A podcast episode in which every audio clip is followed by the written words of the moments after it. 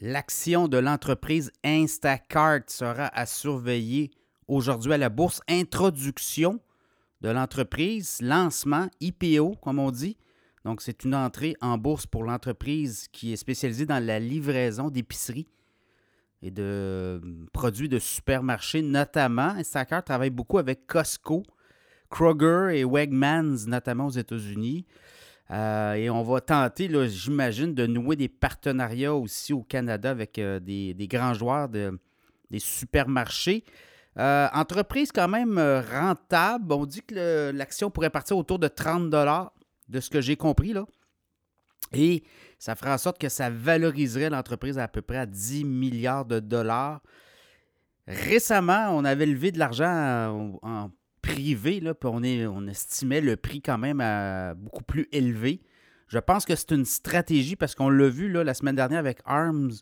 Euh, lancement à quoi? Autour de 51, on est monté à 67, puis là, ben, ça s'est dégonflé beaucoup. Donc, je pense qu'on préfère davantage euh, y aller prudemment, partir avec un prix pas trop élevé et par la suite, ben, travailler avec euh, les, investisseurs de cette façon-là. Je regarde un peu l'entreprise. L'entreprise euh, est rentable. Euh, je regarde vite, vite, vite, là, 716 millions au dernier trimestre. 716 millions de revenus en hausse de 15 et des profits nets de 114 millions.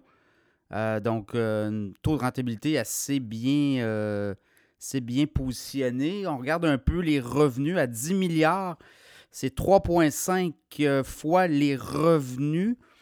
Donc, ça évalue l'entreprise à 3,5 fois ses revenus. Je regarde DoorDash, qui est son compétiteur, est à 4,3 fois les revenus. Et Uber, c'est 3 fois les revenus. Donc, vous voyez, là, on est à peu près dans ces eaux-là.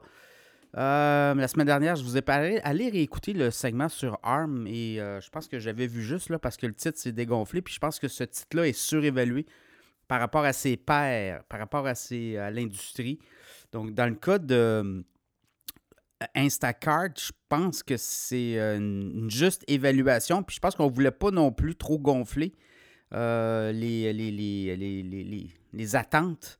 Donc, ça peut être un titre qui va peut-être euh, partir et qui pourrait ne jamais regarder en arrière. Ça sera à suivre.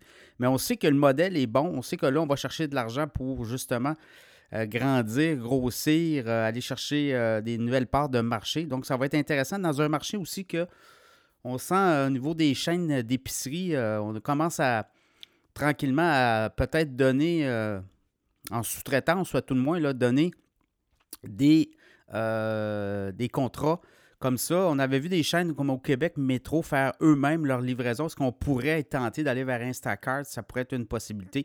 L'Oblaz a son système aussi de livraison. Est-ce qu'on va aller en sous-traitance? Donc, vous voyez, là, il y a des joueurs comme ça, Walmart. Euh, je sais que Target a acheté, lui, euh, aux États-Unis, Target a acheté son propre service, mais euh, Instacart peut faire d'autres choses aussi éventuellement. Je comprends qu'on est spécialisé dans l'épicerie, les produits alimentaires, mais on peut peut-être aussi aller dans la restauration rapide. On peut, on peut sortir un peu. on peut aller dans l'alcool, on peut aller dans la livraison des produits, notamment dans le commerce au détail.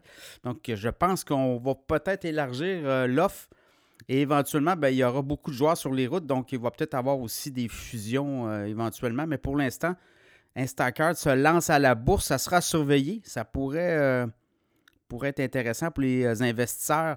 Évidemment, à long terme, l'entreprise est très rentable et ça pourrait aussi donner des ailes à plusieurs de ses services éventuellement. Instacart, aujourd'hui, la bourse Nasdaq sera surveillée.